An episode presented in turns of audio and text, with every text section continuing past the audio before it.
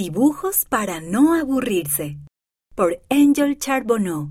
Basado en una historia real. Clara se quejó. No hay nada que hacer.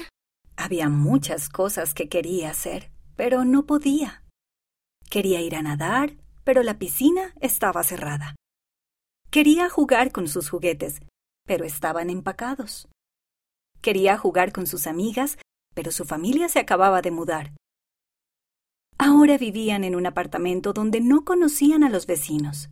¿Por qué no haces un dibujo? preguntó la mamá. Eso es aburrido, dijo Clara. Pero su hermanito Ben se levantó de un salto. ¡Sí! exclamó. Corrió a la mesa y tomó unos lápices de cera y dibujó un árbol y un sol amarillo. Quiero dárselo a uno de los vecinos, dijo. Clara frunció el ceño. Pero no conocemos a los vecinos. Pues vayamos a conocerlos, dijo su mamá. Ben y la mamá salieron por la puerta principal y llamaron a la puerta al otro lado del pasillo. Clara observó desde la puerta de su apartamento. Una mujer abrió y Ben le entregó el dibujo. La mujer sonrió y le dijo gracias. Clara vio a Ben regresar a la mesa con una gran sonrisa. Tal vez dibujar no esté tan mal, pensó ella.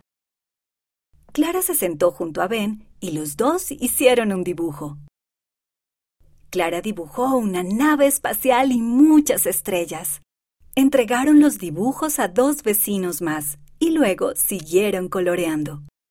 Repartieron dibujos el resto de la tarde.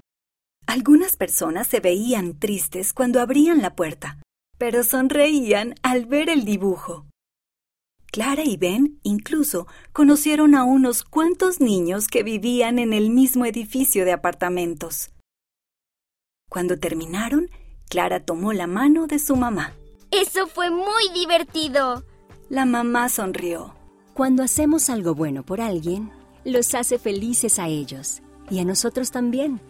Y lo mejor de todo es que hace feliz al Padre Celestial.